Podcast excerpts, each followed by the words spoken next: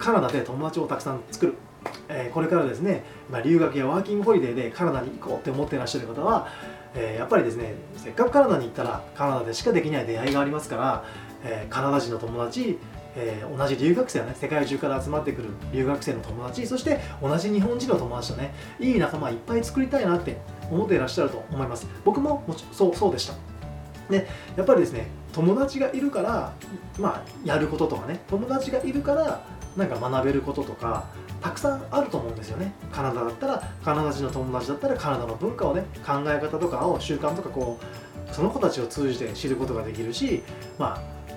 ブラジルだったりメキシコ韓国中国台湾とかタイとかね。あと、えー、サウジアラビアとかね。ああいったなかなかね出会うことができない、えー、国から人の人たちとも仲良くなることによってその国のことが分かったりしてすごく面白いと思うんですよね。なのでぜひですねあなたがこれからカナダに行って出会う人たちと上手にいい人間関係を作って友達たくさん作って最高のカナダ留学にしてほしいなと思います。でそのためにも今日はですね、えー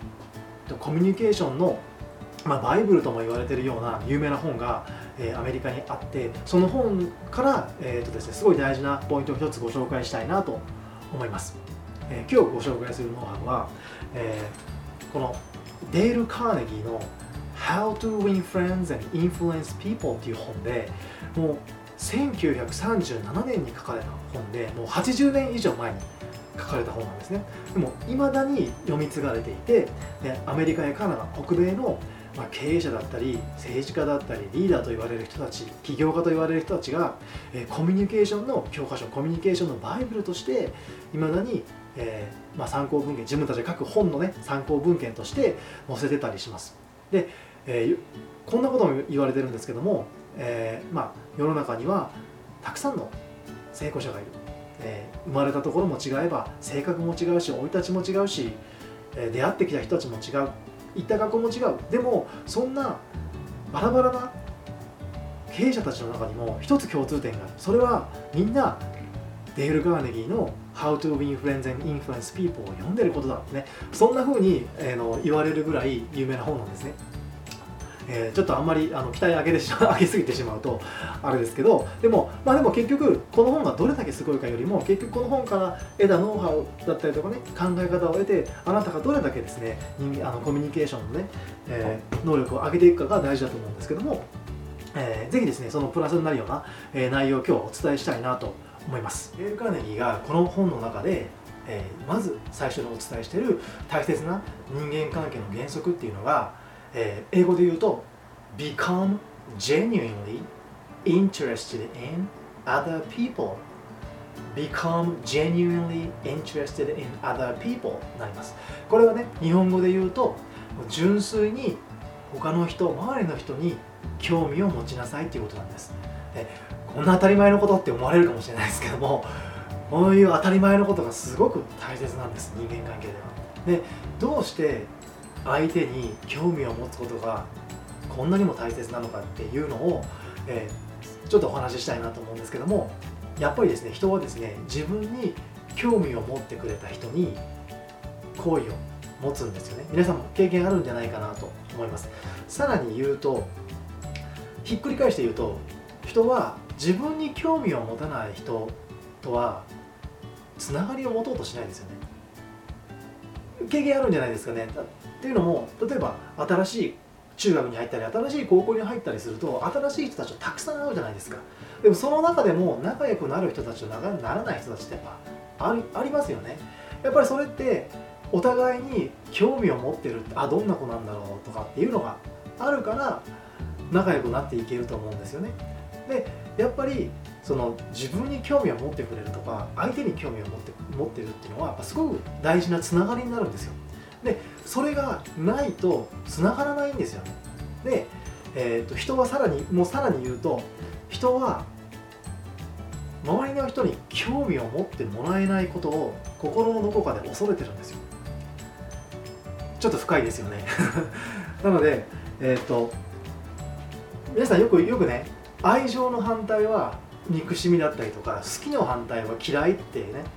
えー、思ってらっしゃる方多いかもしれないですけど実は違うんですよ。愛情とも憎しみもまあ、ちょっと表裏一体で、まあ、になんていうんです？裏表ってなってるふうに思うかもしれないですけど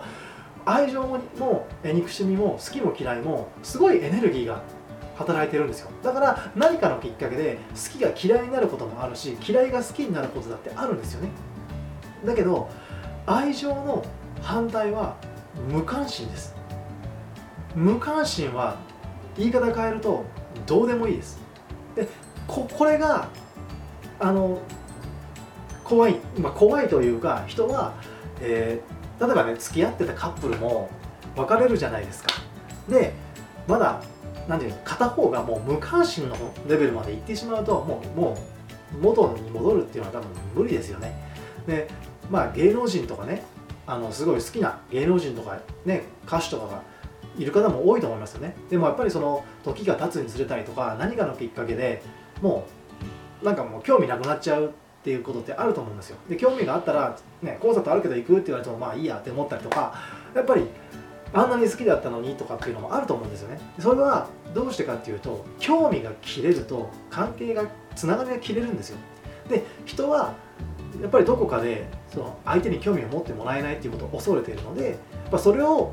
えー、その恐れを安心させてくれるっていう意味で自分に興味を持ってくれる人っていうのはやっぱりすごい好感が持てるっていうか興味が持てるんです。で人間関係を作っていく上で相手がえー、相手がね自分に興味を持ってくれるっていう前に自分から相手に興味を持って接していくっていうのが大切だよねっていうのがこの、えー、デール・カーネギーの言う、えー、become genuinely interested in other people っていうことだと思います。一つのね例でお伝えすると例えばあの、まあ、カナダに行って留学だったりとかワーキングホリデーとかねしてると最初にですねコミュニケーション取る相手ってやっぱりホストマザーだったりとか学校の先生だと思うんですよ。で、えホストマザーも、えー、学校の先生たちもこうウェルカムってね迎え入れようっていう思いがあるのでいろいろ質問してくれるところってあると思うんですよ。学校の先生が学校の先生は特に英語を話させようとするので、えー、いっぱい質問してくれると思います。どこから来たの？兄弟はいるの、えー、宿題あの職業は何だったの？だったりとかね。カナダでどんなことがしたいのっていろいろ聞いてくれると思いますでホストマザーもそうですで、え、学校が終わってホスホームステイに帰りますよねでそうするとホストマザーが「えー、How was your day?」今日どうだった？とか「How was your school?」学校どうだった？って聞いてくれるとこんなコミュニケーションがあると思うんですねそんな時にねやっぱり自分の話だけをするんじゃなくて自分が話したらマザーに「How was your day? How about you?」あなたの一日はどうだった ?Tell me I want to know っていう感じで、えー、ね、質問してみると話してくれると思いますでホストマミリーといい関係もしたいなと思ったらどんな家庭なのかなどんな人たちなのかなって興味を持って、えー、リビングルームにはヒントになるものがいっぱいあると思うんですよね例えば家族の写真が貼ってあったりとか、えー、なんか昔の写真があったりすると「えこれ誰なの?」と、えあのこの人誰？だったりとか、えー、どこに住んでるの？今とかっていうふうにこういろいろね、まあ、もちろんもう質問質問攻めにして困らせるなんていうのはまあ空気を読むじゃないですけどその辺は多分皆さんできると思うので本当に純粋に相手に興味を持って接していくと。そうすると相手も自分のことを話して楽しいし自分に興味を持ってくれる人っていうのは、えー、好感が持てるので、えー、そんな風にしてほしいなと思います。学校の先生もそうです。学校の先生はどちらかというと先ほど見ましたようにあの生徒にさしゃべらせようとするのでいろんなことを聞いてくるんですけども先生に興味を持ってなんでその先生この仕事しようと思ったのだったりとかどこの大学に行ってるのとかえこの町この町出身の人なのとかこれいろいろ話してみるとやっぱり向こうも、えー、いい気がいい気が好感を持っていってもらっていろいろ話ができると思うので、あのー、やっぱりすごい大事なことだなと思いますのでぜひ、えー、やってみてほしいなと思います。僕はですねここでちょっと僕の経験談をお話ししたいんですけども僕は20代の時に、えー、合計で3年間カナダに住んでいました、えー、21歳から22歳ぐらいにかけて、えー、ワーキングホリデーで1年間、えバンクーバーとオタワに住んでました。そして28歳から2829っていうね20代最後の2年間を、まあ、最初の1年間はハリファックスで語学留学っていうのをしててその後はまあハリファックスでこの留学センターっていうのを始めてお仕事をしてたんですけどもやっぱりワーキングホリデーで行った時はもうカナダカナダ人の友達っていうのはもうほぼゼロに等しい 感じでしたね。あのまあ、英語が英語ができなかったっていうのももちろんあるんですけどやっぱりどういうふうにねあのコミュニケーションを取ったらいいかも分かんなかったんですよね。なので、まあ、時々、まあ、日本人の友達が連れてってくれたカナダ人の人たちの中でこう一緒にパーティーとかに参加する機会があったとしてもなんかこうやっぱり待っちゃうというか全然こう自分からどんどん話しに行くことができなかったりとかでもそれってあの静かにしてるとやっぱり周りの人たちは自分たちに興味がないのかなって思っちゃうんですよね。だからやっぱり、まあ、何かのきっかけでなんか話が回ってきたら話したりとか、えーと、自分から相手に興味を持って話しかけたりとかっていうことをしないとずっと一人で静かにしてると僕みたいに全然友達ができなくてあの気がつけば日本人の方たちと、まあ、日本人の方たちも僕は21歳っていうこともあって本当に年上の方たちがすごくよくしてくれていろいろ教えてくれてオタワに住んでる時っていうのはすごくあの楽しいあのことがあったので日本人の友達ができてたことにすごくマイナスなことは全然ないんですけどあの、まあ、カナダ人の友達がいたかいないかっていうと本当に1人いるかいないかぐらいだったなと思います。で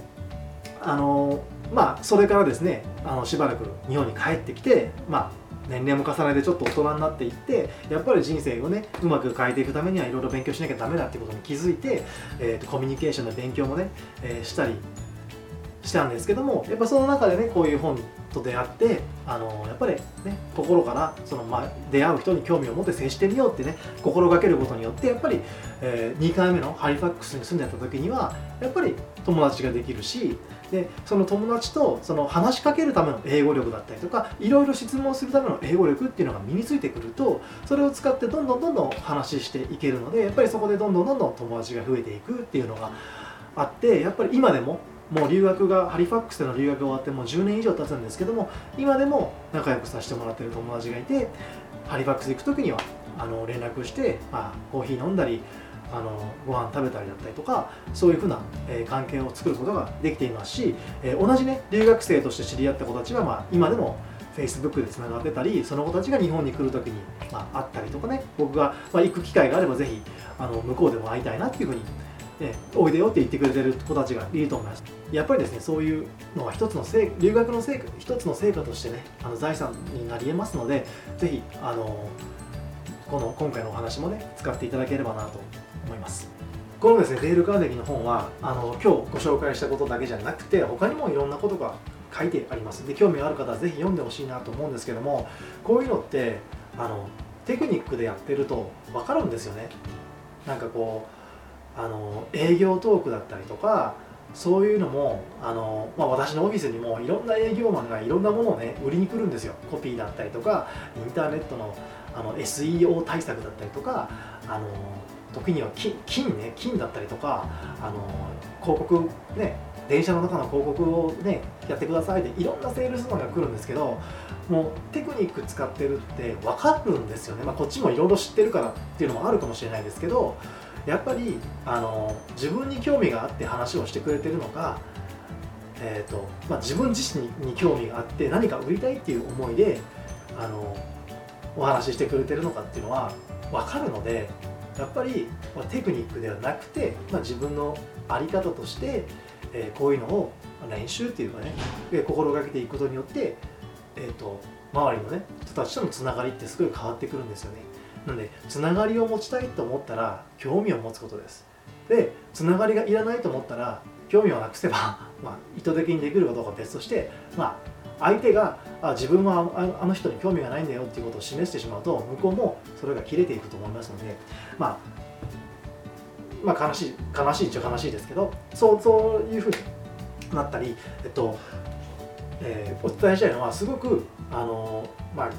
効果のあることだと僕は思います。なのであの、まあ、悪用される方も今いるので、えこれをご覧いただいている方はあの本当に純粋にカナダで友達が作りたいしあの自分のためにも相手のためにもなるような人間関係作りたいなって思ってらっしゃる方だと思いますのでぜひですねあのこの本読んでいただいて今日の、えー、お伝えしている内容ポイント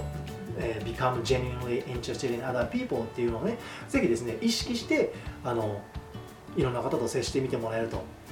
いいんじゃないかなと思います。